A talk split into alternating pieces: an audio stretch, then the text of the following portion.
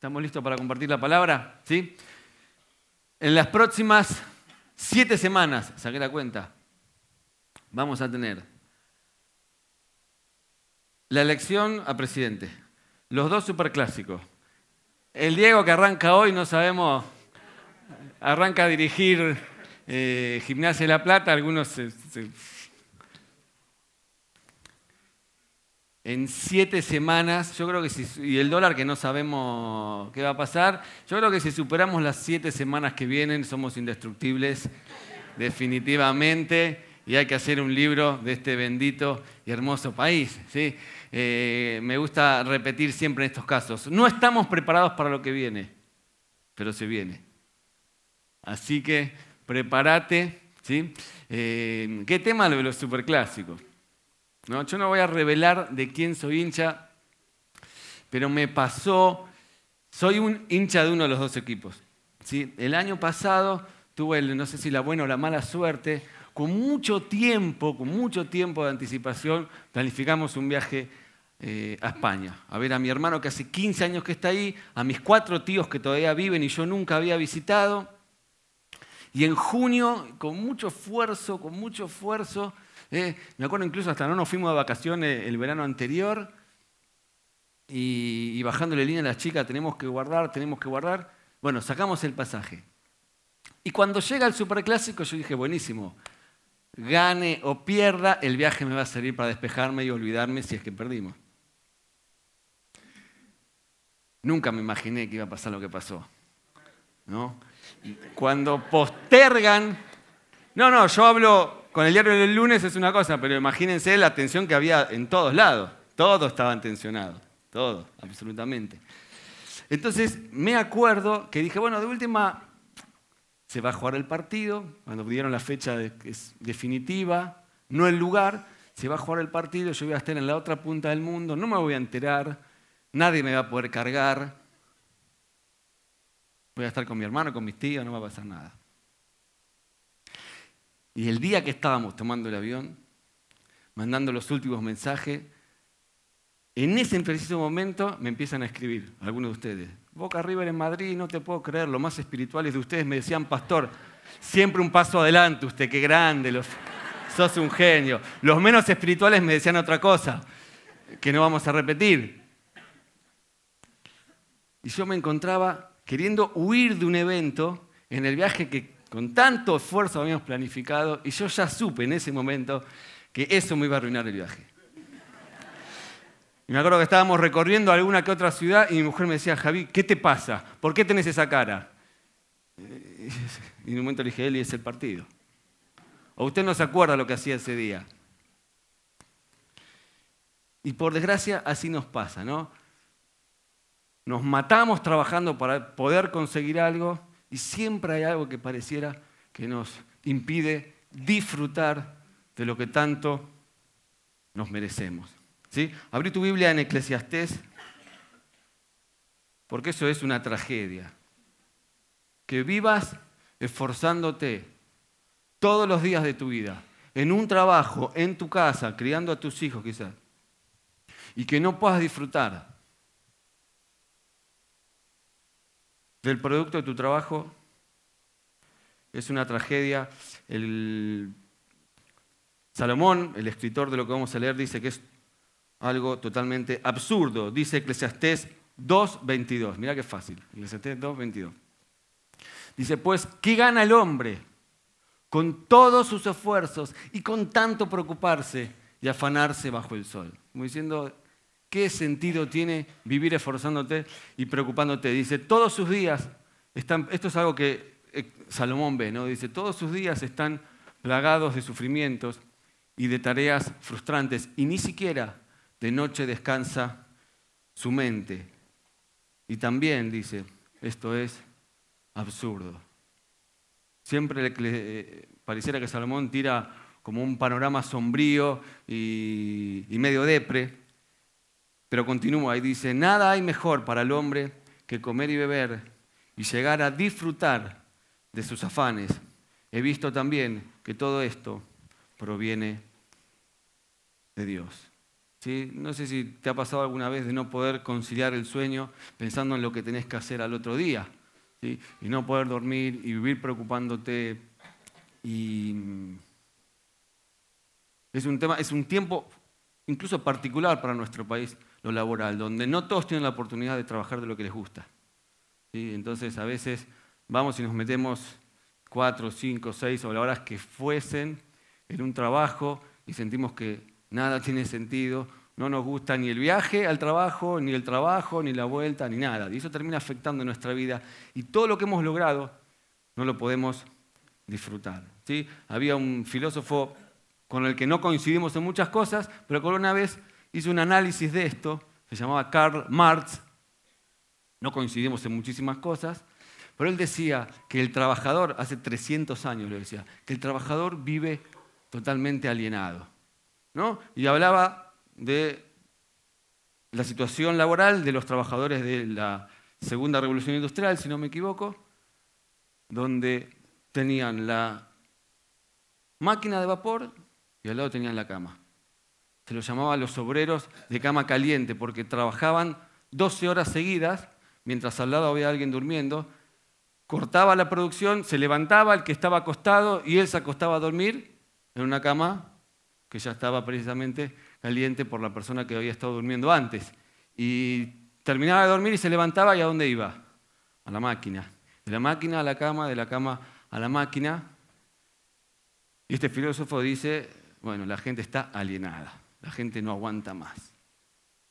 Pasaron 200, 300 años y si bien las condiciones laborales mejoraron, ¿cuántos se toman el tren a la mañana para ir a trabajar hasta 11?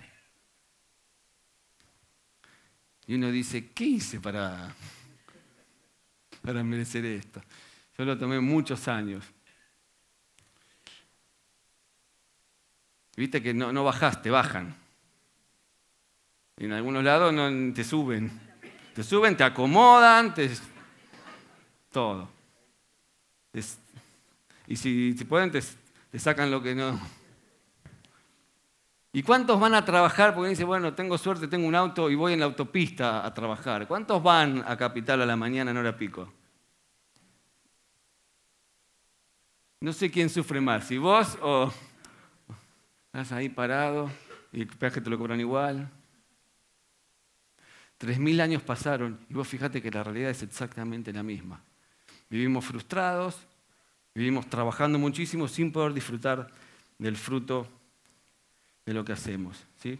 Em, y acá Salomón dice, esto es absurdo, esto es absurdo.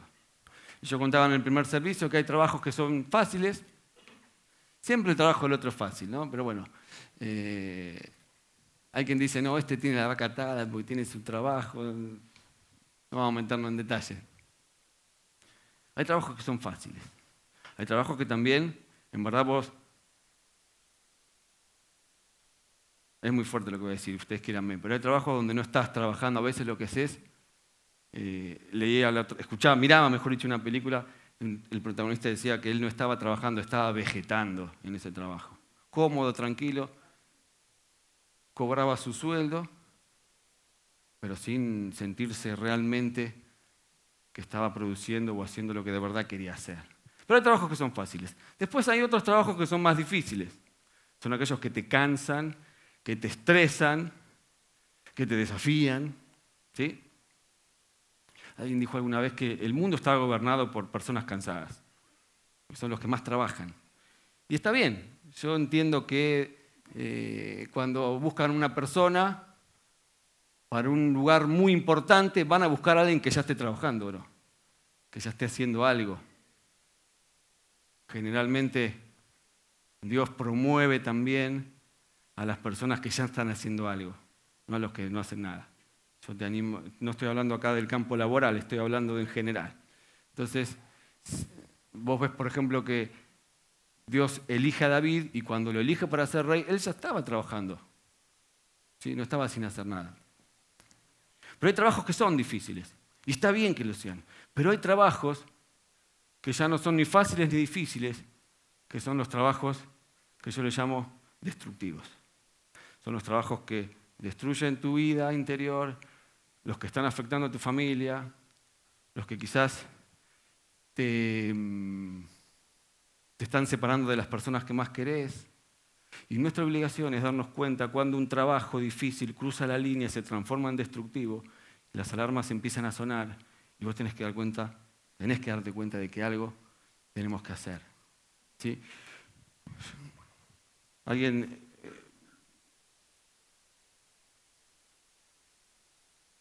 un pastor muy exitoso, no voy a decir el nombre, muy exitoso de otro país, escribió alguna vez, la manera en que estoy haciendo la obra de Dios está destruyendo la obra de Dios en mí. Algo tiene que cambiar pronto. La manera en que estoy haciendo la obra de Dios está destruyendo la obra de Dios en mí. Algo tiene que cambiar pronto. Y podríamos quizás reformular la frase. Y yo sé que muchos de nosotros trabajamos un montón de horas tratando de hacer lo mejor para nuestra familia. Y la manera en que trabajamos para que no le falte nada a nuestra familia está destruyendo nuestra familia. Eso es un absurdo. La manera en la que trabajamos para edificar a nuestra familia está destruyendo nuestra familia. Algo tiene que cambiar. Chao, amigo. Algo tiene que cambiar pronto. Pronto. De todo corazón, pronto. Y mi señora trabaja en un colegio y le toca a veces hablar con los chicos y una nena llorando le decía que le había hablado a la mamá y le había pedido que por favor lo pase a un colegio público porque ella haría lo posible, lo imposible, para poder pasar aunque sea dos horas por día con ella. ¿no? Y yo sé que estamos en una situación económica donde no es fácil, ah, cambio de trabajo y, listo. Pero algo tiene que cambiar, no sé qué. Y tiene que ser pronto. A veces quizás es la expectativa que tenemos en donde estamos. A veces creemos que van a pasar cosas y estamos frustrados por eso. Quizás es el rol que ocupamos. Quizás es el horario que tenemos. Si se puede cambiar, hacelo. Yo, por ejemplo, en un trabajo que tenía un día me di cuenta, llegué a la profunda conclusión que nunca les iba a caer bien. Que nunca iban a confiar en mí y que siempre iba a ser visto como que no era del palo. Y el día que entendí eso, me liberé. Me aflojé y dije, listo, ahí lo que hice fue ajustar mis expectativas y entender que eso nunca lo iba a lograr y la cosa empezó a marchar mejor. ¿sí? La gran pregunta que quiero que nos hagamos esta mañana es, ¿cómo puedo hacer en un mundo con tantas preocupaciones, en un mundo con tanto trabajo, para no dejar de disfrutar todo lo que ya tengo, todo lo, que logré? Y por sobre todas las cosas, el camino que me resta recorrer para lograr lo que me falta. ¿Sí? Y son tres cositas cortitas, rápidas, así que vamos con, la primera. ¿sí? Número uno, ¿tienen su bosquejo ahí? Número uno dice ir lento para llegar lejos. Salomón lee, escribe, perdón, y dice todos los esfuerzos, tantas preocupación, tantas cosas. Y yo creo que muchas veces menos es más. Y todo cambiaría en nuestra vida si fuésemos capaces de ir más despacio para poder llegar más lejos. Y simplificar, y por ahí tener, sin ser conformista, entender que hay cosas que quizás no vamos a poder ir a todos lados, quizás no podamos tener todas las cosas, quizás no podemos estar con toda la gente con que queramos estar, pero que igual podemos ser felices igual. Ir lento para llegar lejos. Un amigo mío la otra vez me dijo, no sabes Javi, corrí 15 kilómetros. Estaba re contento, no voy a decir quién fue. dice, a ritmo lento, no nos dimos cuenta y llegamos a 15 kilómetros. Y claro, a ritmo lento se llega mucho más lejos. Si vos querés correr rápido, quizás no llegás. Yo no llego. Ni a un kilómetro. Ir lento para llegar lejos. yo me di cuenta que si eh, manejo por lo menos en Morón, es lo mismo manejar 80 que a 40 vos manejás a 80 y siempre tenés una esquina en la que tenés que parar. Una, por si tenés suerte, una loma de burro Y a la larga termino tardando lo mismo. Si voy a 80 kilómetros, quizás gané un minuto y rompí el tren delantero. Y la multa. Entonces capaz que no es negocio. Se me cuenta que si voy lento, viajo más seguro. Y hasta empiezo a descubrir cosas que antes no se veían. ¿No? Que decíamos, mirá, la señora cambió el frente de la casa. Andamos muy rápido. Si queremos tener todo, hablábamos recién con el pastor Leo, estamos viendo la propaganda, la famosa juguera, el mac and cheese. Y ahora como todo se compra con tarjeta, ¿no? Vas y metes el código y sigue así tan fácil, así de fácil. Y aprovecho que no está mi mujer, pero yo tengo la juguera, la vaporera, nada, mentira. Pero compramos cosas que la usamos dos veces y después ahí están. Todo lo queremos ya. Necesitamos ir lento para llegar más lejos. Em, a veces vamos tan pero tan rápido que nuestra alma no puede seguirnos el ritmo. A veces logramos cosas tan rápido o queremos lograr cosas para las que por ahí no estamos tan preparados. Yo contaba en el primer servicio que ayer tratando de darle sentido a este mensaje. Y hay un momento donde uno deja y se pone, se trata de distraer un poco. ¿no? Y puse la tele, estaban jugando la final del Gran Slam, las chicas, y el US Open. ¿sí? Acá en el manual ilustrado del miembro de Iglesia del Salvador, en la página 3 dice que fútbol y tenis son...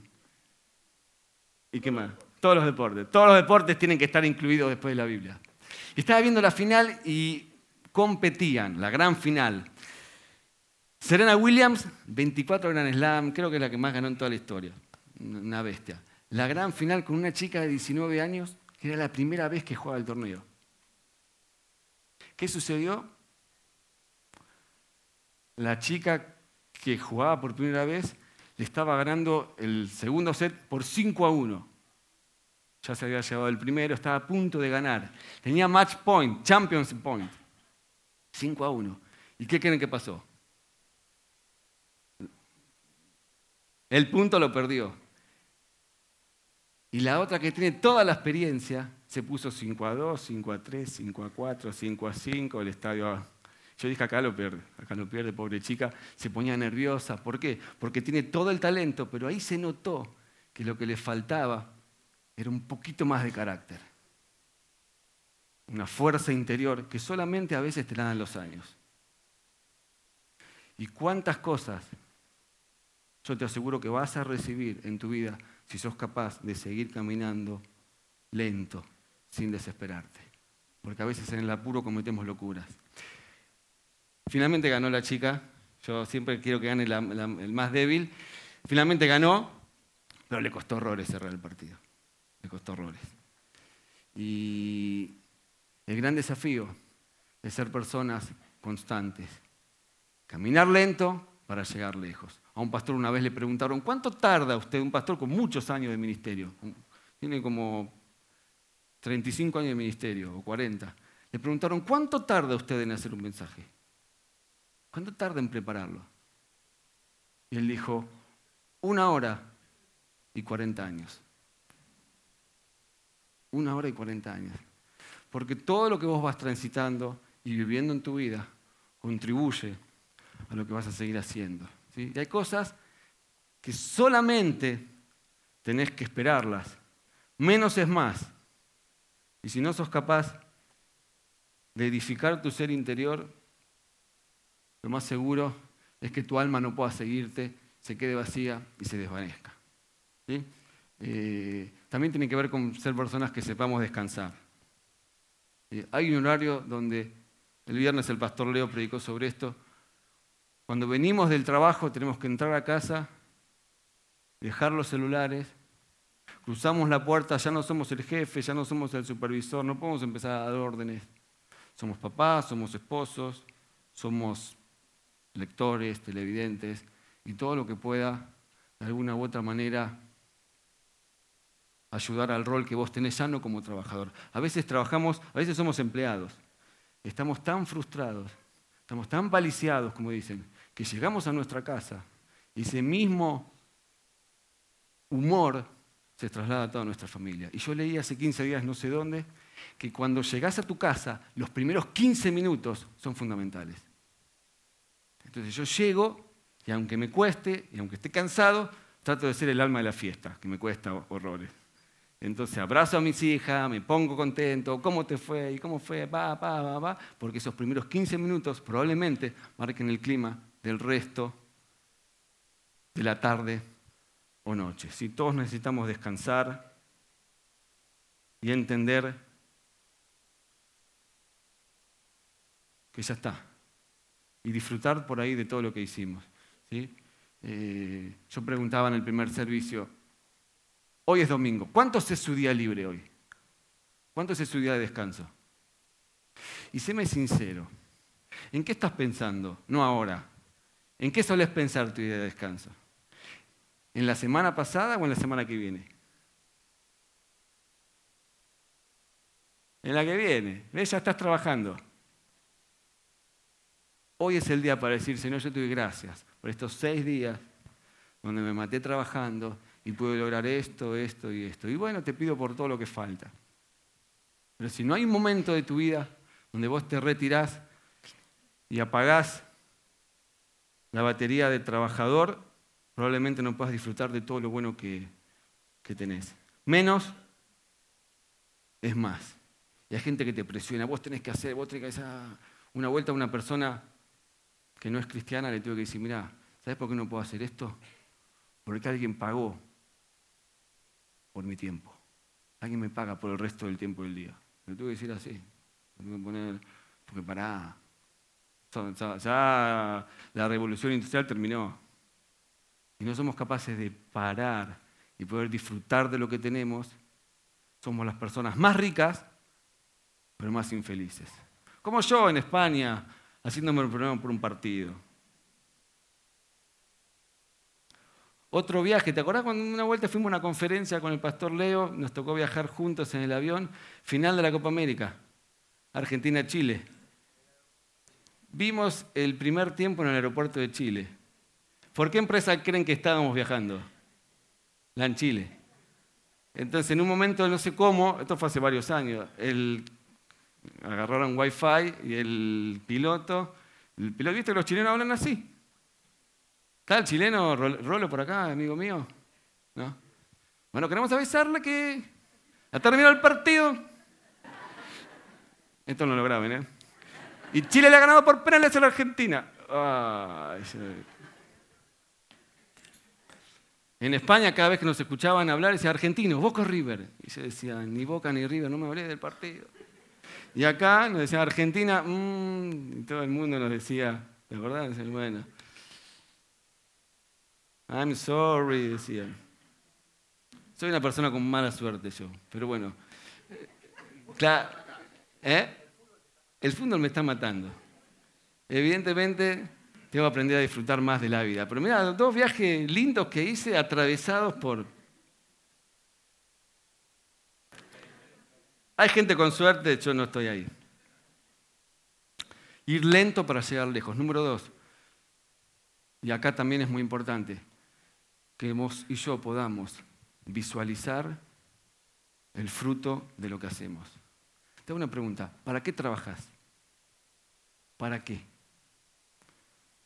Muchas veces el, el, cómo, el cuándo, el con quién, el dónde, nos quita de vista el para qué hacemos lo que hacemos. Me, compré un árbol muy lindo, un almendro. Y lo planté en el frente de casa. Y el almendro es el primer árbol que, que florece de todos. Entonces es 4 o 5 de agosto y ya empiezan a salirle unas flores blancas y rosas que son hermosas. Y se llena de flores. Y es el único árbol florecido en toda la calle. Y todos pasan y me dicen, che, qué lindo árbol, ¿cómo se llama? Qué bueno, te felicito. Las parejitas se sacan selfie abajo del árbol. Y lo miran, che, mirá. Pero llega el 30 de agosto, la, la, tormenta de Santa Rosa y hay un viento que saca todas las flores. Y se acabó.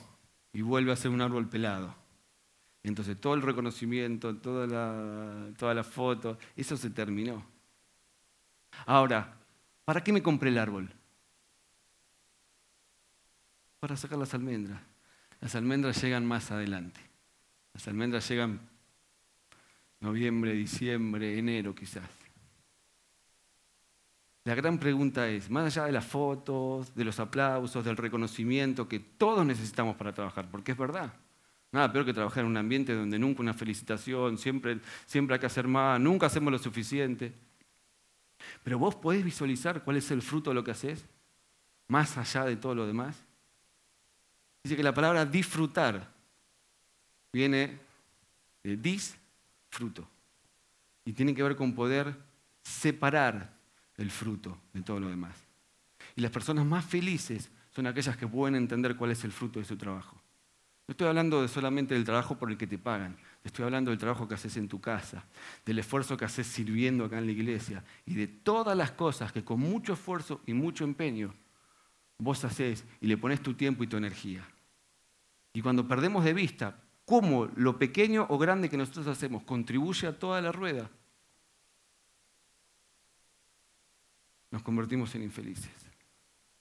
Los mejores jefes son aquellos que son capaces de permanentemente animar a su tropa y a su gente, haciéndoles ver cómo su pequeño trabajo o gran trabajo contribuye al mapa completo de toda la organización. Y los trabajos más felices son aquellos donde vos puedes ver el resultado. A veces nos pasa que trabajamos en lugares atrás de una computadora en un octavo piso para gente o cosas que nunca vemos. Quizás un cirujano que está operando del corazón a alguien está viendo el fruto de su trabajo. Si salió todo bien. ¿No?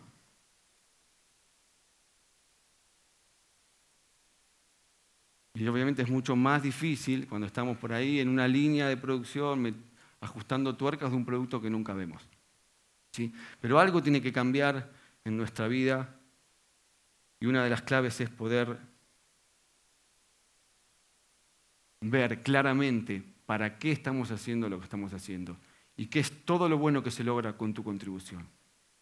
Y si vos no sos capaz de separar el fruto, probablemente otros lo disfruten por vos. Nunca te dijeron, che, qué buenos hijos que tenés, qué lindos que son, cómo hiciste. Y capaz que los demás disfrutan de tus hijos mucho más de los que vos lo estás haciendo. Tercero, vengan los músicos. Dije, ir lento para llegar lejos, ¿no? No significa no ser ambiciosos, significa saber reconocer los tiempos, significa saber qué puedo hacer y qué no puedo hacer. Significa esperar para que algunas cosas vengan. Yo me casé y dije, no, el Señor nos va a dar una casa el próximo, el segundo año de casado, y va a venir y oramos y ayunamos y la casa no vino. Ni el segundo, ni el tercero, ni el cuarto, pero pudimos esperar. Y con el tiempo llegó. Hay un pastor que siempre dice, dame un año de tu vida, un año, y vas a ver cómo Jesucristo la cambia. Y el domingo pasado, alguno de ustedes, no, no, lo estoy viendo, se me acercó y me dijo, pastor, cumplí un año en esta iglesia.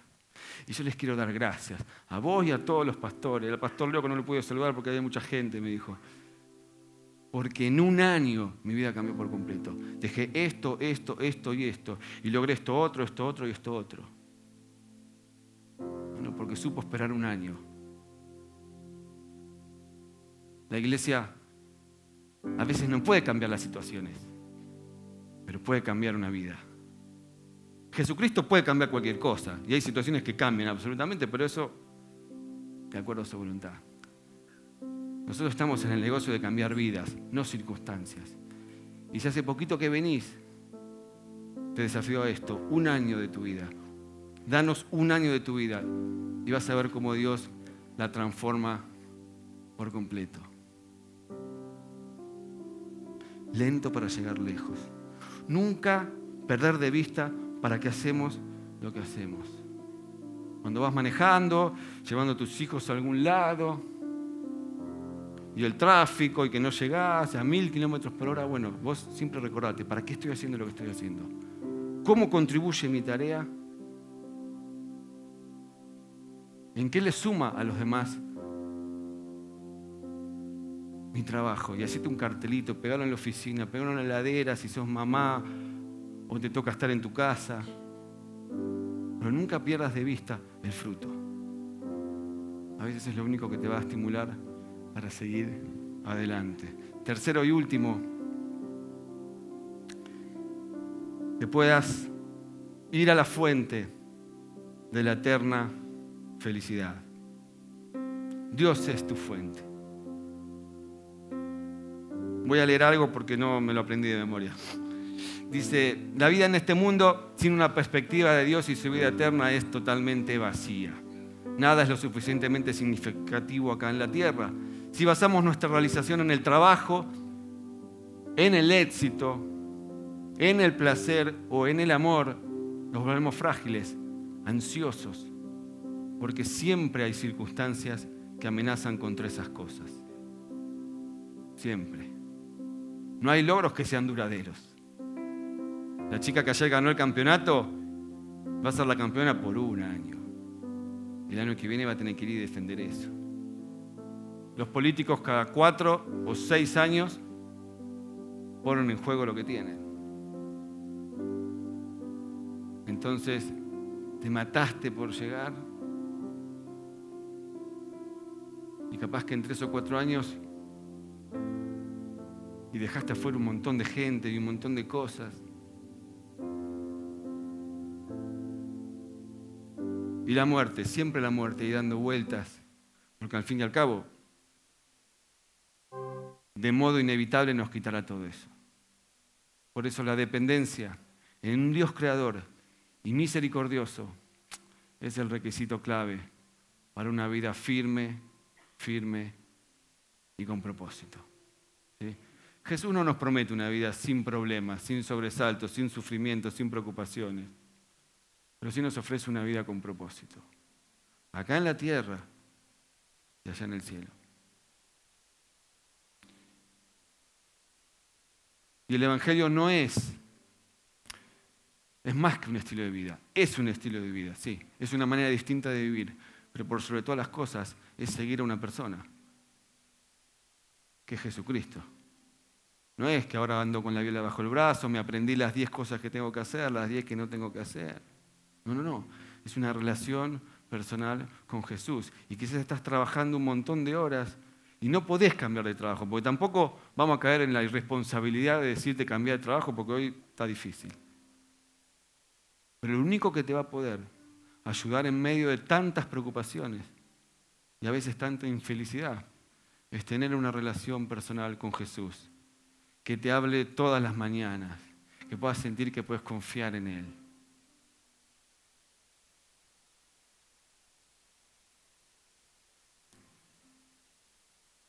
Hay una historia, con esto termino, en la cual los discípulos están navegando y se desata la tormenta. El huracán, ¿cómo se llamaba? El Dorian, el Dorian de, de Galilea. Dice que les agarró miedo y pensaban que se iban a ahogar. Y en eso aparece Jesús caminando sobre las aguas. Como queriéndoles decir, este mensaje sencillo y profundo a la vez. Como queriéndoles decir, aquello que tanto miedo tenés que venga sobre tu cabeza, ya está bajo mis pies. Ya está bajo mis pies. Y todas, absolutamente todas las cosas están puestas bajo los pies del Señor Jesús.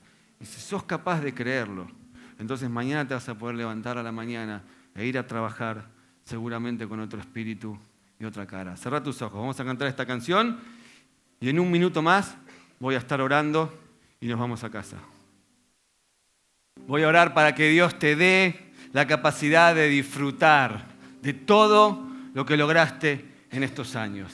Que nada impida que puedas ver el fruto de tu trabajo y que eso te ayude a ir por más. Voy a orar para que quizás puedas decirle que no a algunas ambiciones que quizás no son el tiempo. Quiero orar también por aquellos que no tienen trabajo. Quiero orar por aquellos que están queriendo cambiar de trabajo y no le encuentran la vuelta, y no hay forma, y no hay forma. No estamos preparados para lo que se viene, pero se viene. Y si vos sos capaz de enfrentar lo que se viene, convencido de hacia dónde vas, parado en las cosas que sí ya tenés, y de la mano de Jesús, nada, de nada te puede tirar abajo. En el nombre de Jesús, yo oro, Señor, por todas las personas que estamos acá. Yo, Señor, te pido, Padre, que podamos, Señor, ambicionar lo que tenemos que ambicionar, Señor pero que nadie, Señor, en este lugar cometa el error de abandonar la carrera porque todavía no logró lo que está esperando, Señor. Yo te pido, Señor, que podamos ir lento para llegar más lejos, Señor. Oro por aquellos, Señor, que no están pudiendo disfrutar de todo lo que han logrado, Señor, de su familia, de sus bienes, de sus logros, Señor. Para que, como dice tu palabra, Señor, vos le des la capacidad de disfrutar lo que tienen, Señor. Señor, en el nombre de Jesús, oro por aquellos que están preocupados, Señor. Yo te pido que traigas trabajo a los que no tienen, Señor. Que abras las ventanas de los cielos, Señor. Yo te pido, Señor, que traigas felicidad a los que están mal en su trabajo, Señor, y no lo pueden cambiar. Y que le encuentren la vuelta, Señor. Y puedan levantarse a la mañana con ganas. Y nada, pero nada, Señor, les impida ser las personas que vos querés que nosotros seamos, Señor. Bendecimos a tu iglesia. En el nombre de Jesús. Amén. Amén y amén.